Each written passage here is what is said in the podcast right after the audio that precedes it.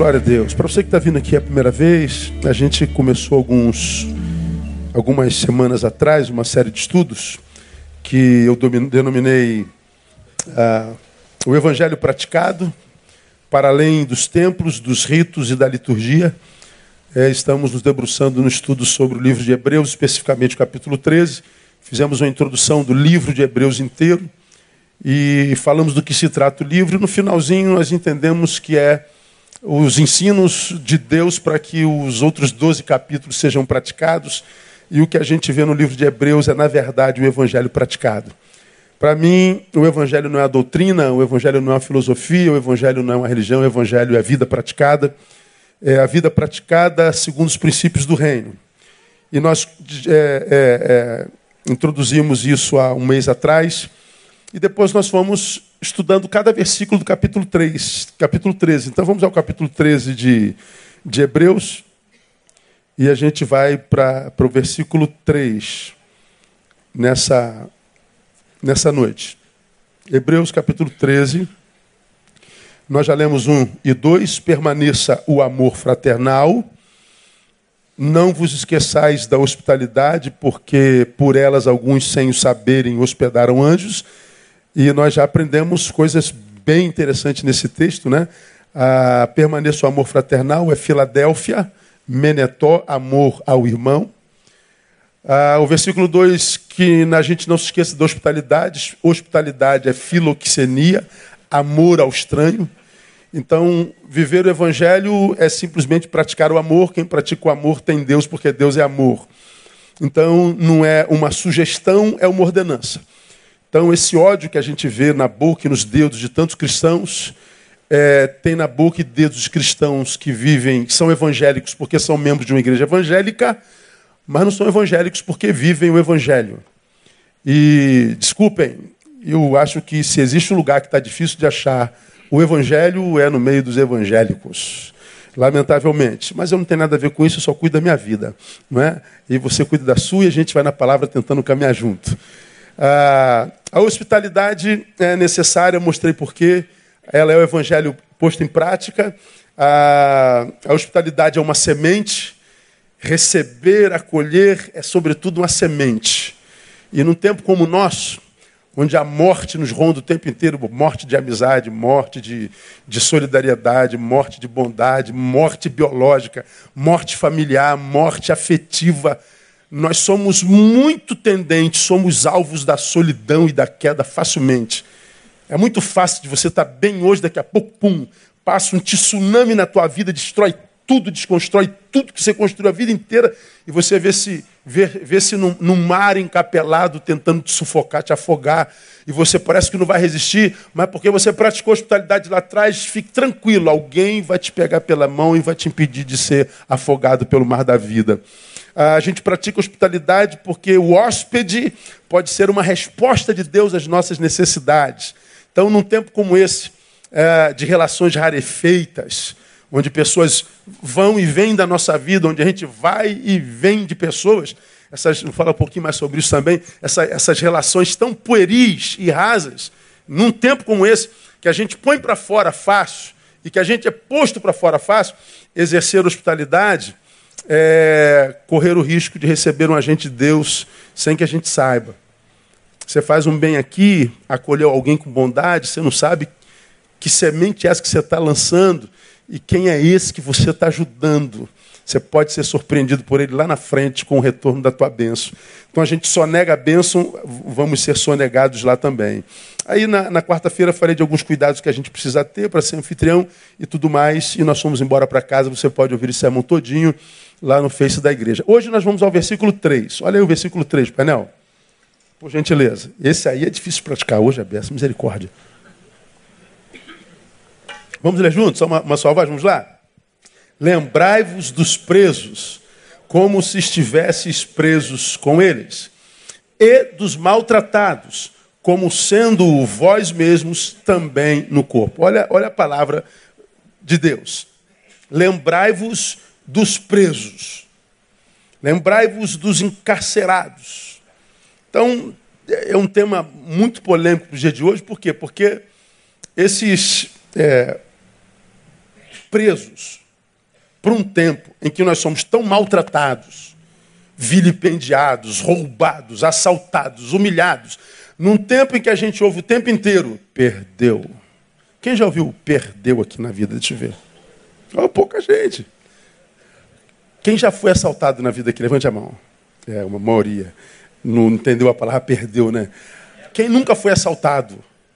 Diga glória a Deus. Diga aleluia. Diga louvado seja o nome do Senhor. Diga é um milagre. Pois é. Quem já foi assaltado mais de uma vez? Olha. Quem já foi assaltado mais de duas? Mais de três? Mais de quatro? Mais de cinco? Mais de seis? Seis vezes, irmã? Sete? Oito? Que isso, gente? Nove? Tu foi assaltado nove vezes? Então tu bateu o recorde. Tem nove aqui? Treze vezes? Alguém foi assaltado mais de treze vezes? Ó, irmão, seu lanche na cantina é por minha conta essa noite. Você pode comer o que você quiser lá hoje. Alguém avisa a Carmen lá para mim. Tem que fazer um carinho nesse irmão, misericórdia. Tô falando sério, pode lanchar hoje que você quiser lá que tá na minha conta. Gente, 13 vezes. Você ainda acredita em Deus? Aleluia. Pelo amor de Deus. Tô, tô tentado a pagar o teu lanche domingo que vem também, mas vamos ficar no hoje, né? Então, num tempo que a gente é tão maltratado, vilipendiado por bandidos que agem impunes, nesse tempo, quando ouvimos a palavra preso, quando a gente ouve a palavra encarcerado, o que que na verdade nós queremos? O que nós queremos é que eles fiquem lá pro resto da vida e, se possível, morram lá. Aí vem a palavra e diz assim: olha, lembrai-vos dos presos como que se estivesses presos com ele. Aí você fala assim, pô, pastor, senhor, senhor eles já, já me roubaram 13 vezes. Aí só quer que eu ainda cuide dele. É, é isso aí mesmo, irmão. É isso aí mesmo. Então, mas por que o tema é polêmico e é difícil? Exatamente porque é isso.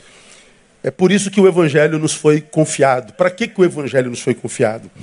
Para que houvesse no mundo nesse mundo injusto, nesse mundo perdido, desgovernado, é para que houvesse nesse mundo um povo como Saul, que desse tempero e preservasse a raça para que ela não vivesse uma deteriorização total. Ou seja, um povo que impossibilitasse, olha só, a vítima de se transformar no seu algoz. que impedisse o homem bom ou do bem de se transformar naquilo ou naquele que ele odeia. Por exemplo, o irmãozinho foi assaltado 13, você 8, outros 6, 8, 1, outros nunca foram assaltados. Mas a gente sabe o que a gente sente por essa gente. E a gente sabe o que essa gente gera em nós. Porque quem já foi assaltado, eu já fui, o cara fala assim, ó, perdeu, tu não pode fazer nada. Você se sente humilhado porque você lutou por aquele bem por, com tantos anos, parcelou em 70 vezes seu carro, o miserável leva em dois segundos, e, e, e você. É uma, é uma humilhação, a sensação de impotência, de humilhação. Você é reduzido a nada, a um zero à esquerda. Esse sentimento gera de, de frustração, gera ódio na gente. Esse ódio, ele é autenticado pelo quê? Porque, por exemplo, se o moleque te rouba ali tua bicicleta, te dá um tapa na cara, dá uma banda no teu filho, dá um, um, um choque na tua, na tua menina, ele é preso, ele tem 16 anos, ele sai 10 minutos depois ainda ri da tua cara. Aí você diz, pô, esse miserável fez isso comigo e a justiça ainda faz isso com ele. Essa impunidade vai, vai gerando em nós sentimentos extremamente adoecedores. Esses sentimentos adoecedores produzem o que em nós? Uma indignação tão grande que é amplificada pela inoperância da justiça, que em nós, todos nós, quase sempre brota o sentimento de fazer justiça com a própria mão. Tanto quando você vê um ladrão que foi pego no centro da cidade, aí o grupo junta e dá-lhe uma surra nele, lincha o sujeito, o que, é que você sente? Tadinho dele, senhor. Oh meu Deus, vou entrar, não bate nele não. Fala a verdade, o que, que você sente? Bem feito, miserável, bem feito. Tu pode até não bater, mas que tu celebra em silêncio, ah, tu celebra. Por quê? Porque você já está ruim. Porque você está cansado de ser vítima. Você está cansado de ser humilhado. Você está cansado de ser abusado. Então o Evangelho nos é dado para quê? Para que no Evangelho uma nova criatura seja gerada. E essa nova criatura, aquela a respeito da qual Paulo diz: vivo não mais eu, mas Cristo. Essa nova criatura pega esse eu que não consegue andar com humilhação, com antagonismo, com rejeição, vive cheio de ressentimento. Esse novo homem me domine, de modo que quando meu velho homem queira fazer com o algoz o mesmo que ele foi, fez comigo, ou seja, quando esse meu velho homem é, é, é, é se, permite transformar-se no seu algoz, o novo homem vem e diz: Não, você não vai fazer isso. Vocês já pensaram, irmão, se todos os que sofreram na mão dos encarcerados, se todos os que sofremos nas mãos dos presos, se todos os que sofreram na mão deles se tornassem neles, produzindo sobre eles o mesmo mal que eles fizeram às suas vítimas. Você imagina? Nós teríamos duas classes no mundo: o mal dos malvados e o mal dos bonzinhos que se sentem no direito de viver vingança. Teríamos o mal do perverso e o mal da vítima vingativa. O mal do malvado e o mal do bonzinho vingativo. Ora, se o malvado faz mal e o bondinho bonzinho faz mal, o que, é que nós teríamos na cidade? Maldade generalizada. E é exatamente o que acontece na sociedade hoje. Aí se discute um monte de coisa. Se discute, por exemplo, pena de morte. Não vou entrar na questão, você já viu falando sobre isso aqui. Pastor, você é contra a pena? Claro que sou contra a pena de morte. Eu não estou dizendo que não existam pessoas que não mereçam a pena de morte. Eu acho que existem pessoas que merecem a pena de morte. Mas ainda assim eu sou contra a pena de morte, porque a maioria das pessoas que a gente julga serem dignas de pena de morte, julgamos que sejam dignas de pena de morte porque mataram alguém. O senhor não viu como é que ele matou a esposa, como é que matou a menina, estuprou a menina, matou. Então, nós queremos que ele morra porque ele matou. Então, qual é a razão pela qual você quer que ele morra? A razão é a morte. E o que, que você quer imprimir sobre ele? A morte. Mas peraí. Você quer para ele o mesmo que ele fez no outro? Você quer fazer com ele o mesmo que ele fez com o outro? Aí vem a tal da, da, da, da vingança do bonzinho. Ah, mas ele matou uma menina, não sei o quê, papapá, para papá. Ele é perverso. Produziu a morte. Eu sou o Estado bonzinho, produzindo o que a gente chama de justiça. Produzir morte. O mesmo fruto, morte. A razão é diferente, mas o fruto é o mesmo. A Bíblia diz que a gente é conhecido pelos frutos. O fruto é o mesmo. A razão que é outra.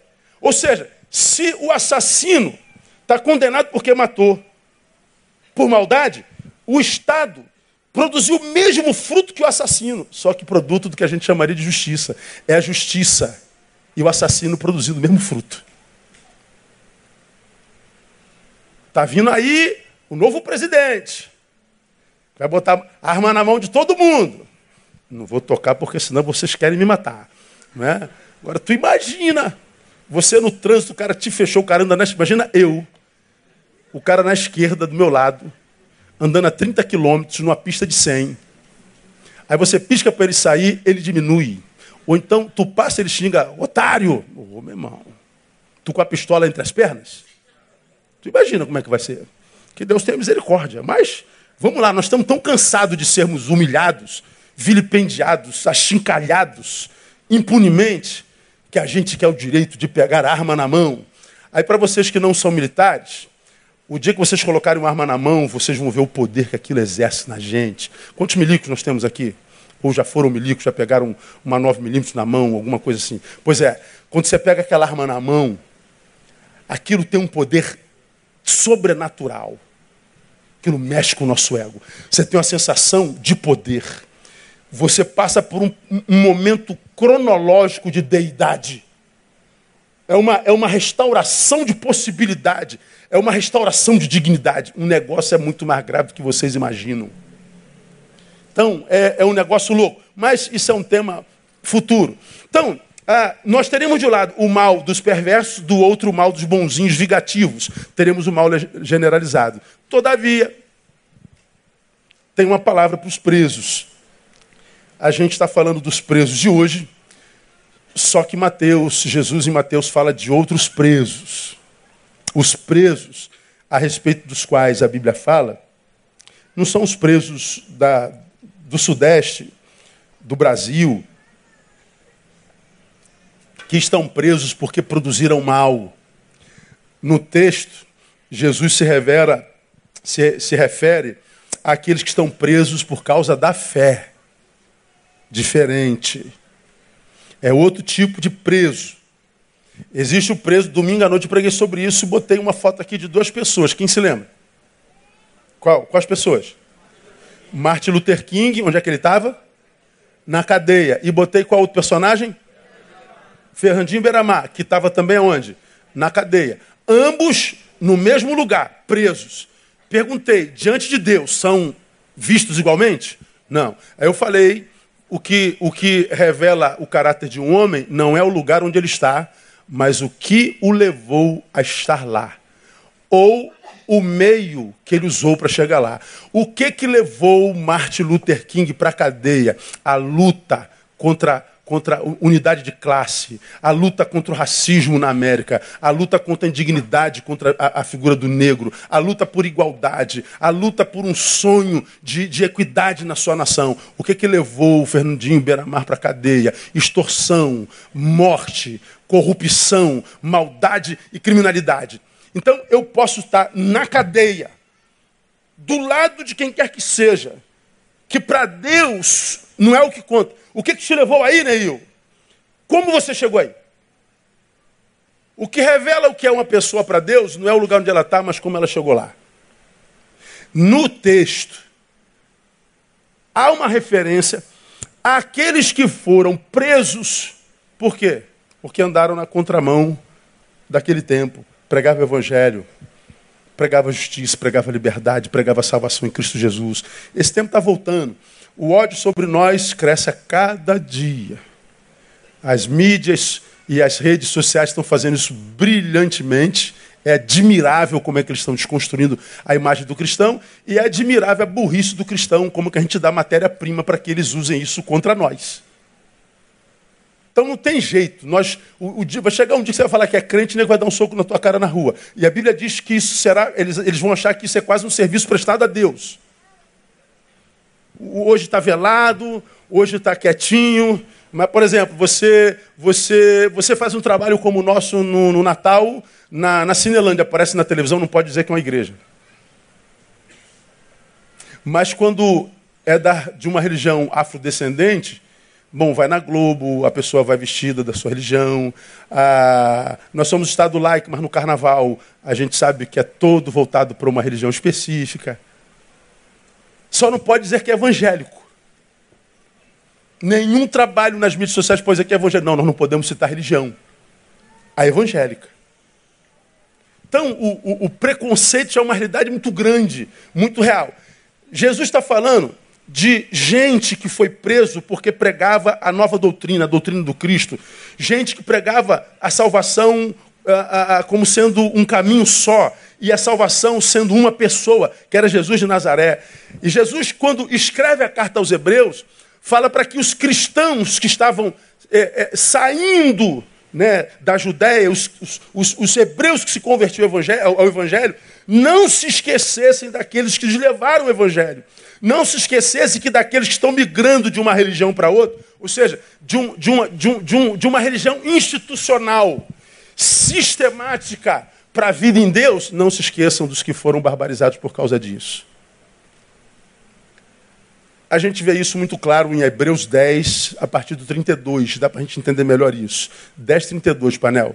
Lembrai-vos, porém, dos dias passados em que, depois de ser iluminados, suportastes grande combate de aflições.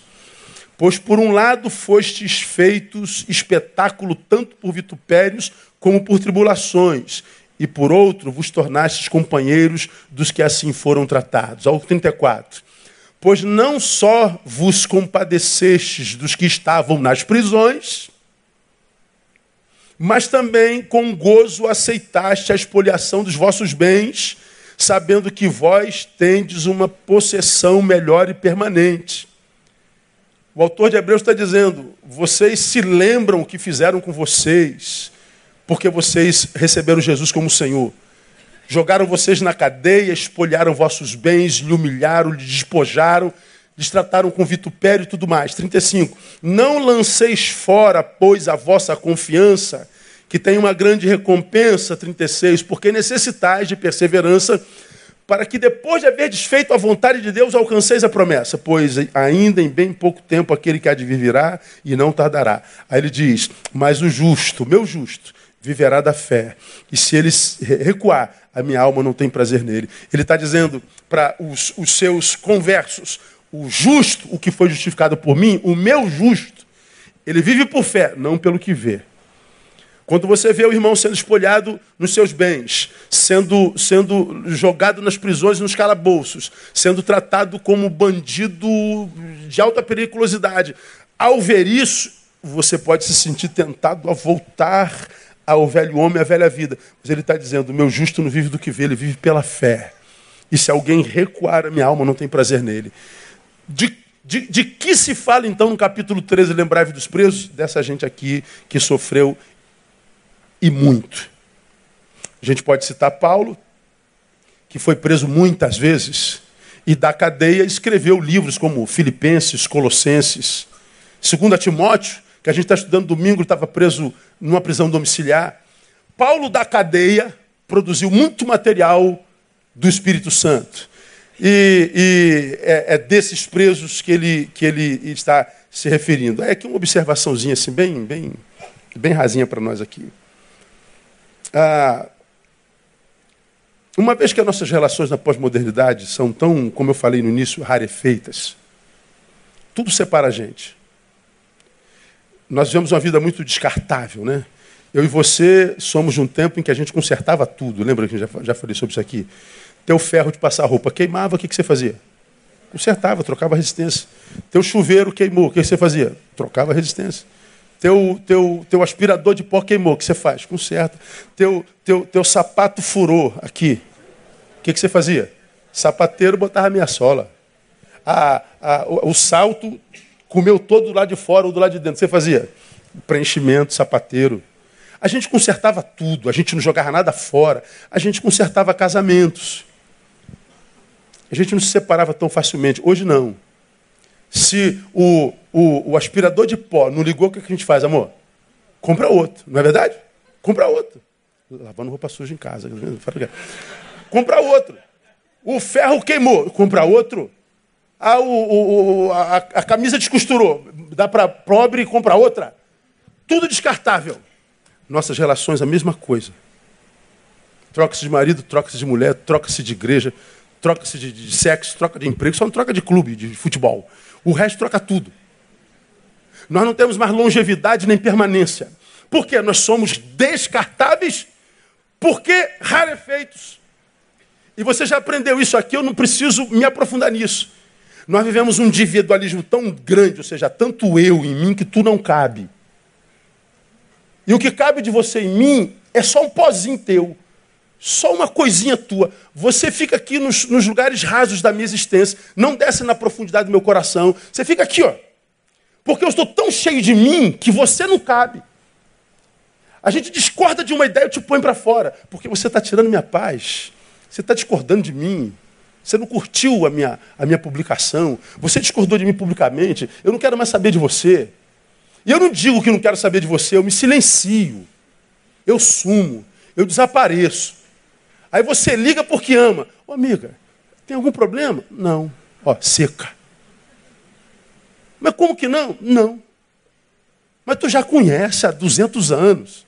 Tu sabe que está magoada, é, é, é dengosa. Mas a gente põe para fora. Então pense. Num tempo tão rarefeito como o nosso, vamos imaginar que a perseguição chegasse à igreja hoje e os líderes cristãos fossem os primeiros a serem presos, jogados em cadeias. Pergunto: você acha que a igreja é, abraçaria os seus líderes ou os abandonaria na, na prisão? Cara, a gente não consegue manter uma relação viva, nem por causa de uma fofoca. Se alguém conta uma mentira sobre o, teu líder, você acredita na hora e ele é desconstruído na hora. Conta uma fofoca sobre o teu melhor amigo, essa fofoca contamina a tua relação de 20 anos e, e quando você encontrar com um amigo de novo, você já vai olhá-lo de forma diferente. Por quê? Porque o outro em nós é rarefeito. Se nós vivêssemos aqui hoje, você não ia ver igreja apoiando o seu líder, porque as relações não são de profundidade afetiva. Elas são de usufruto, elas são de interesse, elas são de, de subserviência, elas são de, de, de poder e subserviência. De modo que se a perseguição chegar à igreja hoje, eu temo pelo que aconteça conosco. Jesus está dizendo que as prisões foram uma realidade e as prisões não foram sinônimos da ausência de Deus, porque de dentro das prisões saíram das mais preciosas e profundas palavras de Deus para a vida da igreja até hoje. Ele não se esquece do encarcerado. Nós não somos desconstruídos em Deus quando nós não estamos sociologicamente em ascensão. Eu louvo a Deus por isso. A gente desconstrói o outro por qualquer fofoca, ainda que mentirosa. Como a Bíblia, irmãos, deve ser interpretada para cada geração, como é que a gente vai interpretar preso hoje? Preso, hoje, é todo aquele cuja possibilidade de ir e vir foi caçada. Vamos pensar nessa perspectiva. Se preso é todo aquele cuja possibilidade de ir e vir foi caçada, pergunto, uma pessoa que está em depressão dentro do quarto é um preso? Sim ou não? Uma pessoa que está tomada por síndrome de pânico não sai do quarto é um preso?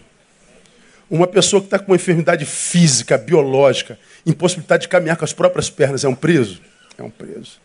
Uma pessoa que está vivendo uma relação amorosa doentia, que por causa da qual se afastou do pai, da mãe, da vocação, de Deus, do altar, da profissão, se retirou de todos por causa de um amor doente. Essa pessoa é um preso?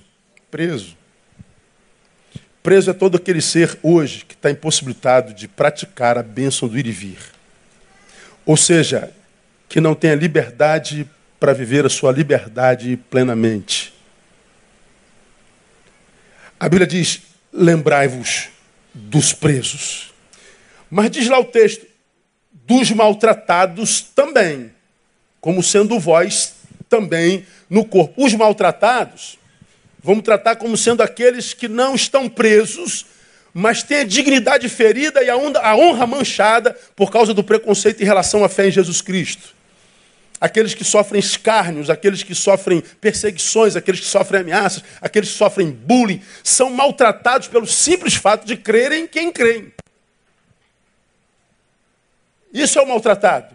Quando se fala de maltratado na Bíblia, portanto, não fala-se hoje só dos maltratados da nossa fé. Porque é verdade, nós somos perseguidos, nós somos decapitados no mundo afora, nós somos lançados em prisões, nós somos espolhados no Oriente Médio tudo mais. Mas se a gente traz para o Brasil, o pessoal da, da, da, das regiões é, afrodescendentes sofrem para caramba preconceito, são humilhados, são apedrejados. O texto está dizendo, a gente tem que lembrar dessa pessoa que é maltratado por causa da sua fé.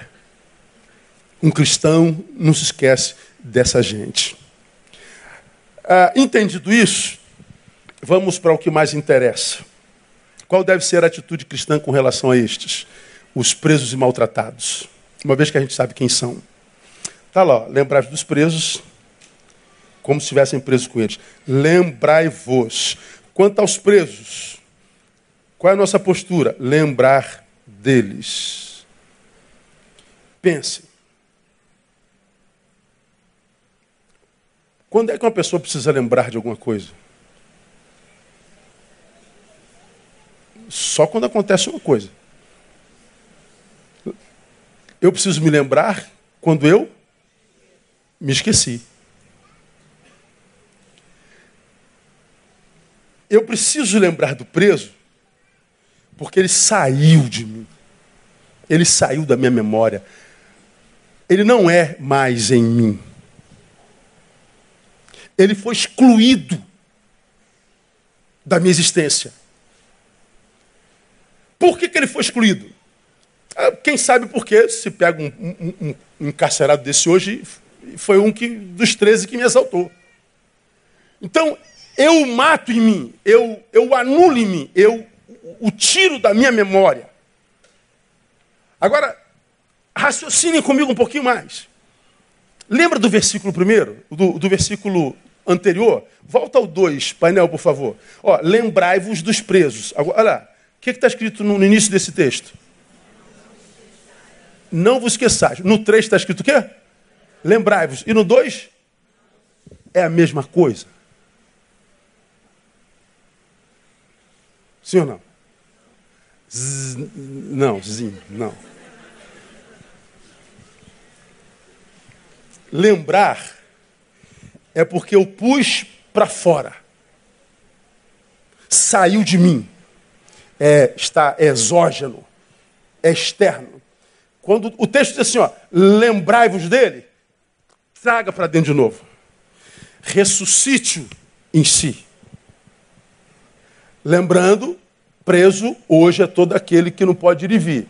Vamos imaginar que aquele teu melhor amigo te traiu, saiu com a tua mulher. Tu quer que ele morra. Meu irmão falou assim, ai, ai não, ai não. pois é, mas é amigo. Ele te traiu, você o pôs para fora e o ódio ficou no lugar dele. Escuta. A ira ficou no lugar dele. O desejo da morte ficou no lugar dele. O desejo de fazer com ele algo pior do que o que ele fez comigo está em mim. Ele me trai, eu o ponho para fora, mas algo fica em mim. Quando a Bíblia diz lembrai-vos, está dizendo, olha, traz a pessoa de novo e se livra desse sentimento.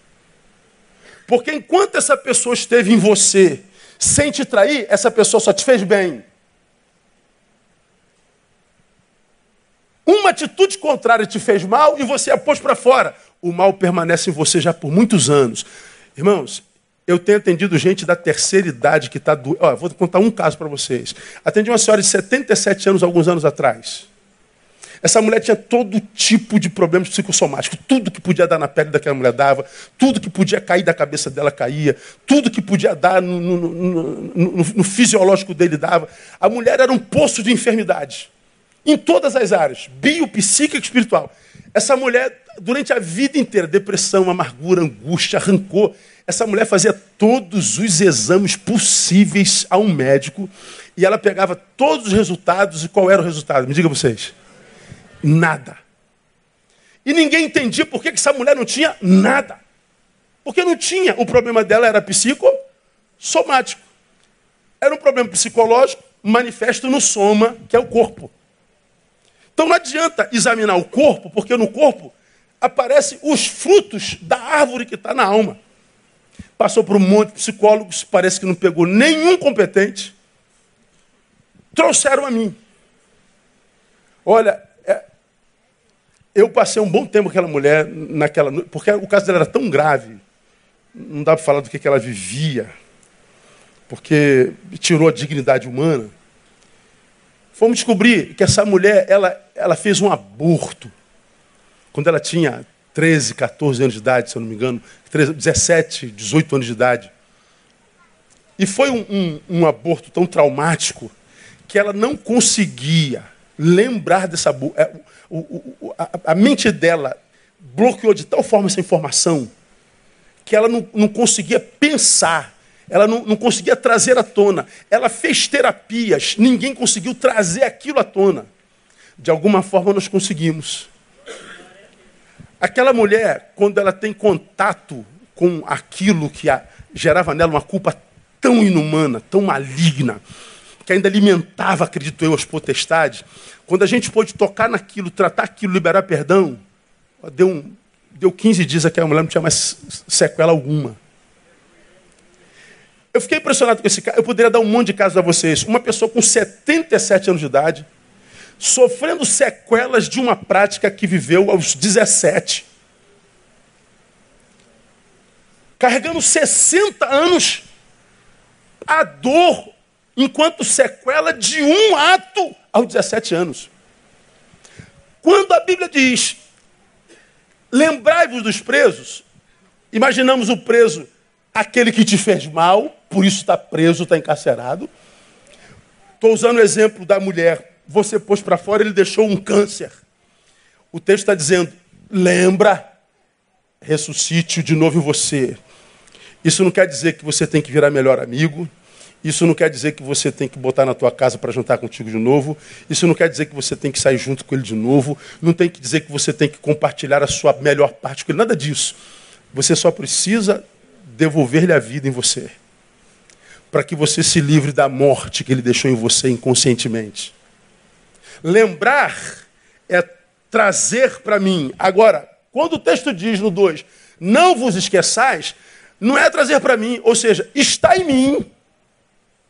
Eu só não devo botar para fora. Não se esquecer é ter consciência de que está na minha memória, por isso que eu não devo me esquecer, porque eu estou lembrando dele. Não apague em você e ponha para fora. Lembrar é porque saiu da minha memória, eu tenho que trazer de volta. Então, a, a, a, a, nossa, a nossa atitude para com os presos para os que não podem ir e vir, independente da razão, é lembrar. Lembrar porque eu pus para fora, devo trazer para dentro de novo. Lembrar é não tirar da memória, é não tirar da existência, é não retirar da história, é não confiscar a possibilidade futura por causa da história passada. Lembra dos presos. O texto faz alusão a perdões como estou falando aqui desde o início da nossa gotinha, nessa era de relações rarefeitas, a gente está botando gente para fora o tempo inteiro e nós estamos sendo postos para fora de gente o tempo inteiro. Nós estamos em litígio existencial e silencioso. O texto está dizendo: é, ressuscita essa gente dentro de você, porque quem sabe ela errou uma vez mas durante muitos anos te fez bem, só porque existia. E a gente pôs para fora por um erro e quando ele saiu deixou um câncer dentro da gente. Lembrai-vos dos presos. Lembrar, no caso em questão, não é só um movimento mental e afetivo, quero que você preste atenção nisso aqui. Lembrar não é só trazer a memória e, e, e restaurar no afeto, não. Lembrar é físico também. Quem lembra no Evangelho mostra que lembrou com a própria presença. Eu me lembrei dele. Estou aqui para dizer o que lembrei. É dizer não ao abandono, mesmo que você deseje isso. Eu quero que você saiba que você ressuscitou em mim. Eu quero que você saiba que você existe para mim. É, quando a gente tem que fazer isso com um preso, com gente que nos machucou, que nos feriu, a gente tem a sensação de que a gente é idiota, desculpa o termo, que a gente é otário, que a gente é um imbecil. Quando você faz isso, perdoa. Quando você ressuscita alguém você, quando você libera perdão, tem sempre alguém que diz: você é um panaca mesmo, né, cara? É um otário mesmo, né, cara? Você não cansa de ser enganado, não, né? Você não cansa de fazer, de, de se fazer de bobo, não, né? A sensação é essa mesmo. Aí a gente consegue entender o que, que Jesus queria dizer quando disse: se alguém quer vir após mim, o que, que tem que fazer? Next. Aí você diz assim, pastor, o senhor está dizendo, Senhor, o senhor está dizendo que eu tenho que perdoar esse cara, eu quero é matá-lo. É, pois é, negue-se a si mesmo, esse que tem vontade de matar, e obedece ao Evangelho. Isso é Evangelho. Quem não é evangélico não entende, não. Não tente. Quem não é evangélico, porque vive o Evangelho. Você que é evangélico só porque é membro de uma igreja evangélica, mas não vive o Evangelho, você não consegue fazer isso aqui, não. O que a gente quer é fazer justiça com a própria mão. O que a gente quer é que ele permaneça morto. O que a gente quer é que ele se lasque. O que a gente quer é que ele nunca mais passe perto da gente. Pois é. É por isso que Jesus diz: negue-se a si mesmo. Porque se não houver evangelho em mim, eu vou agir como qualquer pessoa que não conhece o evangelho como qualquer pessoa que nunca ouviu falar de Deus, que nunca teve contato com Jesus de Nazaré e nunca passou pela palavra, nós agiremos instintivamente, não pelo Evangelho. É daqui que vem aquela palavra de Jesus a respeito da forma como ele nos tratará no dia do juízo. Apartai-vos de mim, malditos vós que praticais a iniquidade. Por quê? Aí ele diz, entre outras coisas, porque eu estava nu eu, eu, e, e não me vestistes. Adoeci, não me visitastes. Estava na prisão e não foste ver-me. Aos outros, ele diz: Vinde bendito de meu Pai, possui por herança o que vos está preparado desde a fundação do mundo. Por que, que eu estou recebendo o sim do Senhor? Porque eu estava nu e me vestistes, adoeci e me visitastes, estava na prisão e foste ver-me. Quando fizerdes a qualquer um desses pequeninos, é a mim que vocês fazem. Então, com relação ao, ao preso, lembrar. Lembrar é dizer que para Deus e para o seu povo, ele, o preso, é maior do que o pecado que cometeu. É dizer a ele que o seu pecado não tirou o seu valor diante de Deus. Ou seja, você é maior do que o seu pecado. Se existe a possibilidade de uma nova chance, e essa nova chance está na minha mão, ela é tua mesmo que eu tenha vontade de dar um tiro na tua testa. Isso é evangelho. Praticar é isso. Quanto aos maltratados, vamos caminhar para o final. A Bíblia diz, olha lá, como se estivesses presos com ele, dos maltratados, como sendo vós mesmos também no corpo.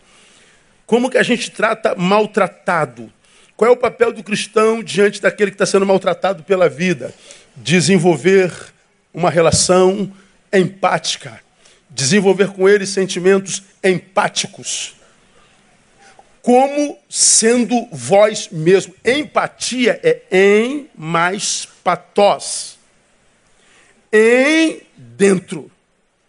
Patós, de onde vem a palavra patem, sentimento.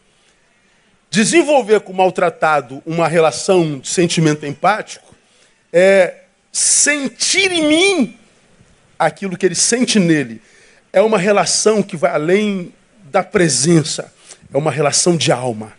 Só o Evangelho faz isso.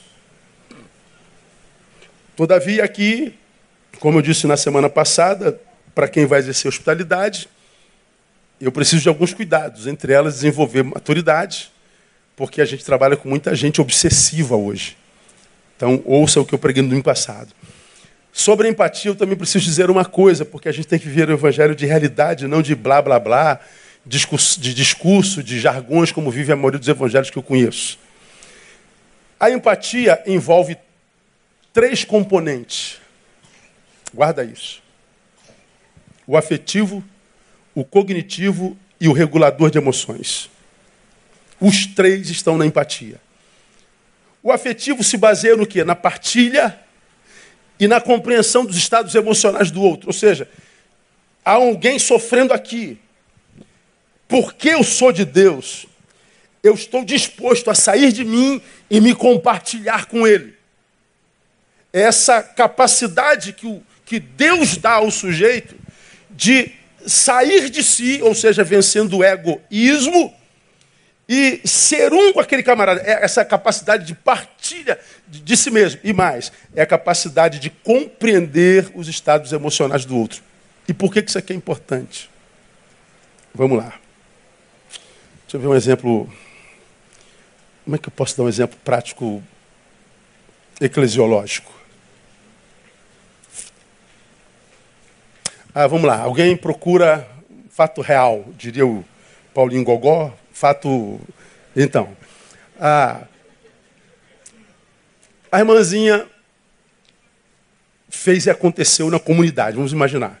Saiu com um homem, dois homens, três homens, quatro homens.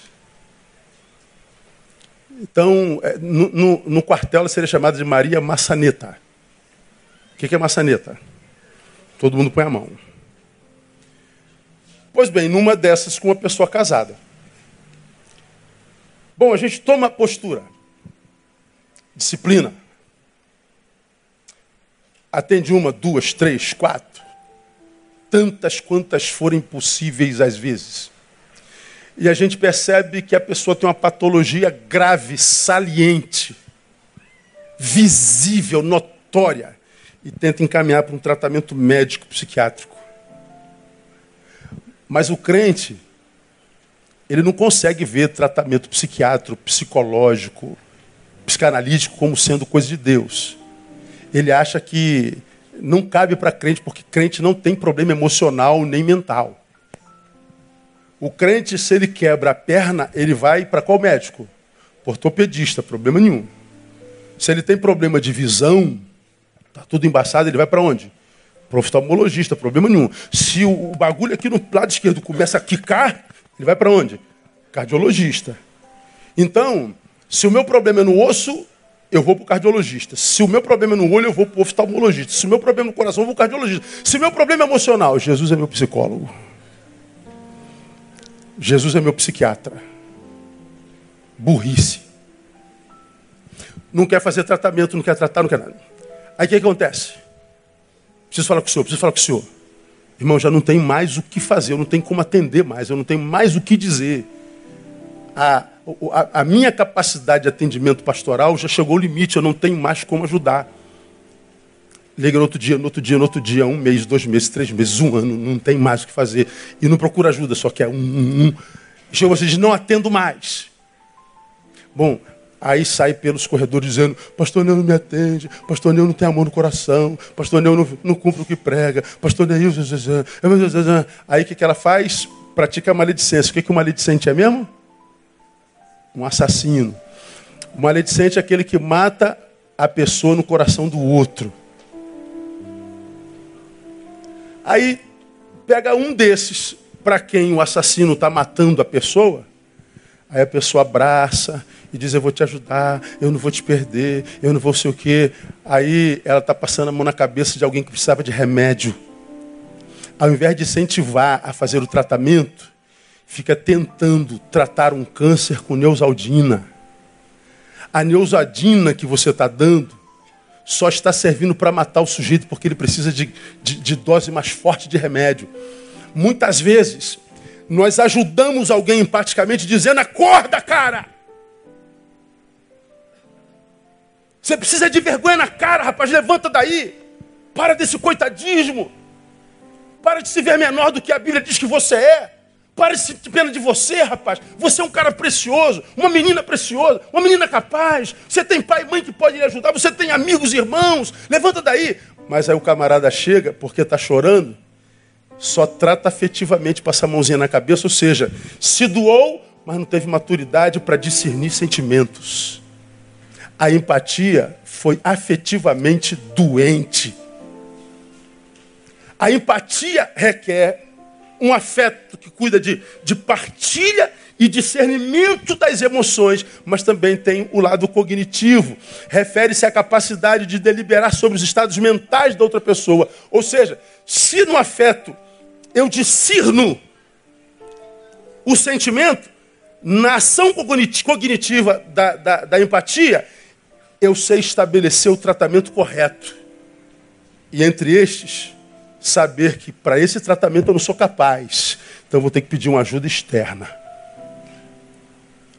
Porque eu não posso resolver todos os problemas, nem você. Existem problemas para os quais você é competente ou não. Existem problemas para os quais eu sou competente e você não. E ninguém é competente para todas as matérias. Então, uma das formas de ser empática é dizer não, eu não posso lhe ajudar, mas eu posso te mostrar quem. E se a pessoa diz, eu não quero ajuda daquele lá, a tua ajuda acabou. Você praticou empatia. Então, ajuda hoje requer discernimento, requer maturidade. E aí requer uma terceira parte, a regulação das emoções. A regulação das emoções lida com o grau das respostas empáticas. Ou seja, até onde eu posso ir? Porque eu posso adoecer ajudando. É, tem, um, tem uma síndrome chamada Síndrome de Estocolmo. Já ouviram falar, já? O que é a Síndrome de Estocolmo, doutores? É aquela síndrome que acomete a pessoa que foi tão vilipendiada, maltratada, oprimida. Ela se acostuma com a situação e ela cria laços de afeto com seu algoz. A sua constituição mental muda e ela só encontra prazer na dor e na diminuição ela não consegue mais viver plenitude. Toda vez que se sente feliz, se auto-sabota. Por quê? Porque é, é, é, é, existem síndromes em nós que podem nos adoecer. Então, quando a Bíblia fala, irmão, que eu preciso me lembrar do preso, ressuscitá-lo em mim. Eu preciso desenvolver com o maltratado uma relação empática de, de, de, de personalidade e de sentimentos.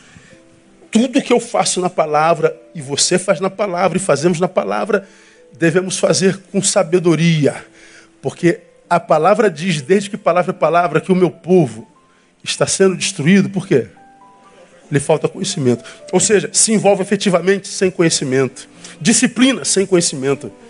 Levanta do chão antes da hora sem conhecimento. É como quem vê uma lagartinha que vai se rastejando, se pendura num galhozinho e aqui fica. Ela é envolvida pela crisálida. Aí você diz, tadinha dessa lagarta. Alguém cheio de afeto, sincero, amor verdadeiro e solidariedade para com a lagarta, pega uma giletezinha e diz, vou te libertar daí. Aí você liberta a lagarta. Aí você diz: Olha, libertei o lagarta. Não, você está impedindo a lagarta de fazer altos voos. Você está impedindo a lagarta de voar. Você está praticando a maior desgraça contra a vida da lagarta.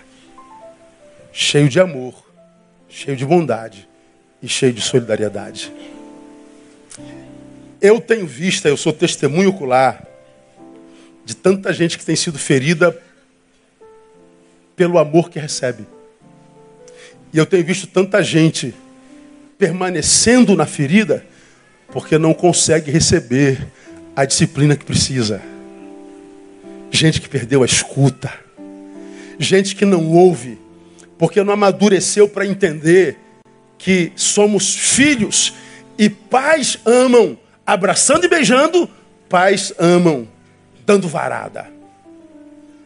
Pais amam abrindo portas e restaurando possibilidades, pais amam proibindo, dizendo: senta e cala a boca. Eu e você somos uma geração que os pais batiam. Quantos aqui já apanharam do pai ou da mãe? Levanta a mão. Ó, tudo velho. Pode ver. Vê se tem 10 anos aí. Não tem. Tudo velho. Agora eu te pergunto: ah, ama teu pai e tua mãe, louva a Deus pela vida dele, sim ou não? É, mas ele te bateu, pô.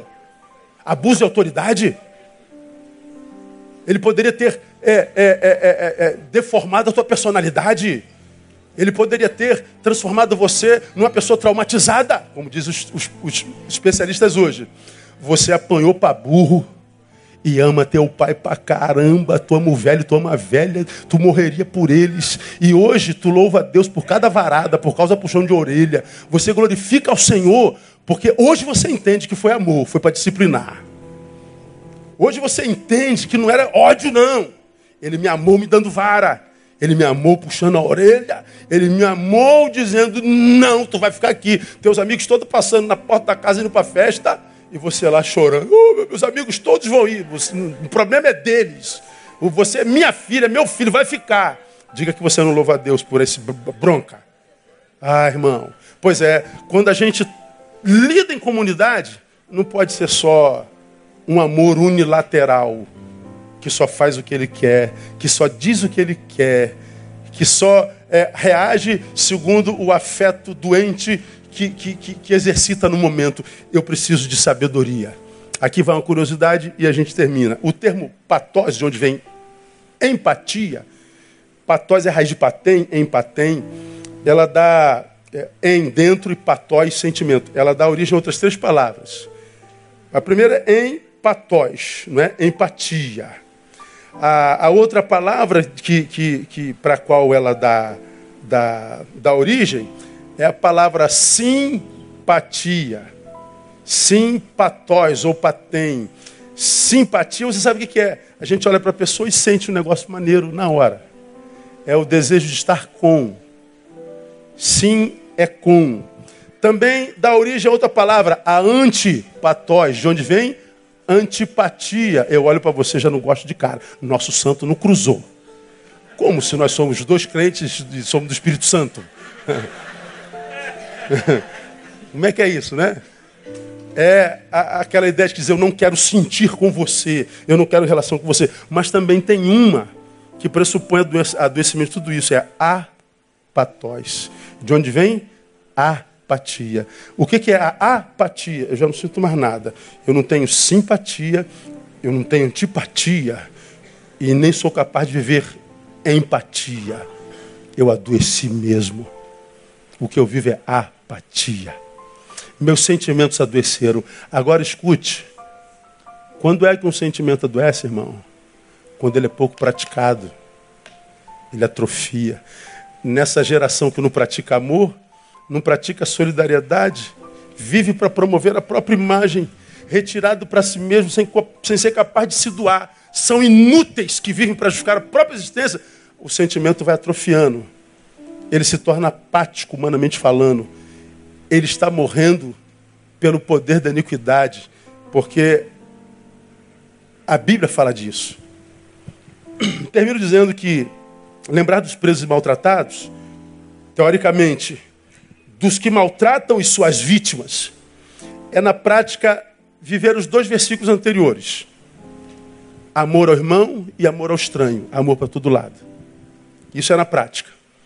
É, sobretudo, lutar para não se tornar um número entre aqueles muitos que tiveram sua capacidade de amar esfriada em função da multiplicidade, da iniquidade Gente que foi acometida por apatia.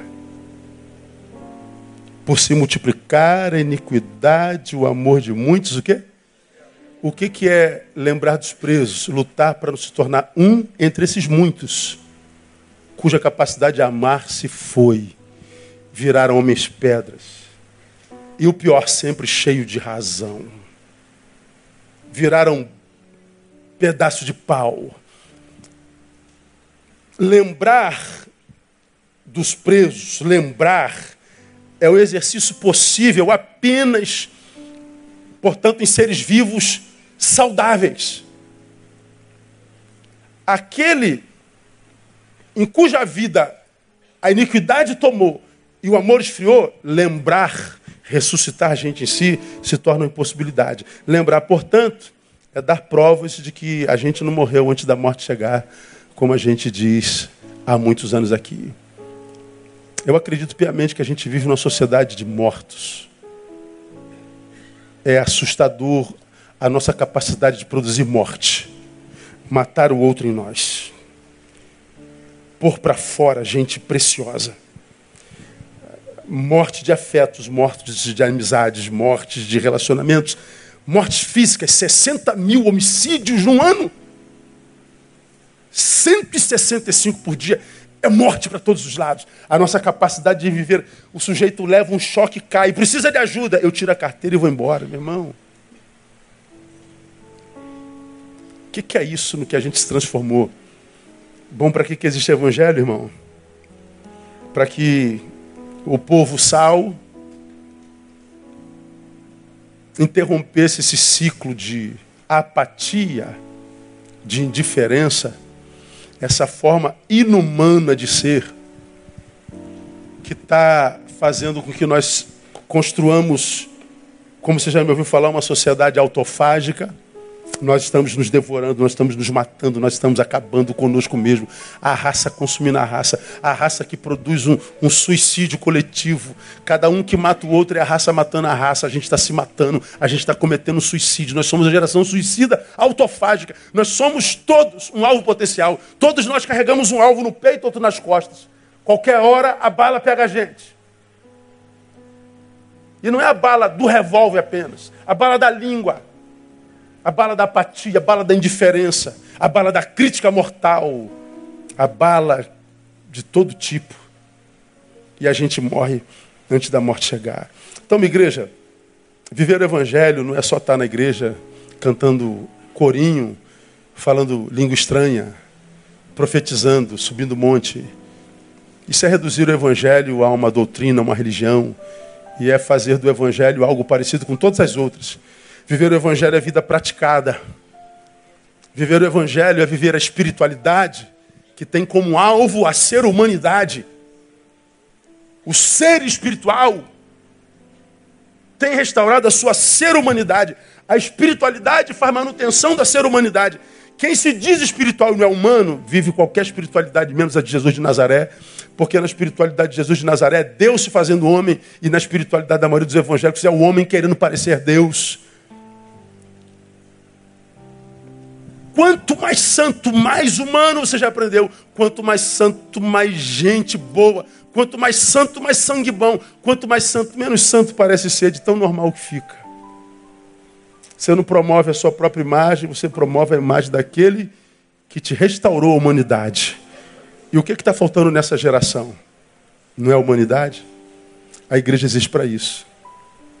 Aqui, em vez de informar você um religioso, a gente quer formar em você um ser humano. A gente quer que você viva uma espiritualidade que é admirada pela tua esposa, não pelo pastor, nem pelos irmãos da igreja.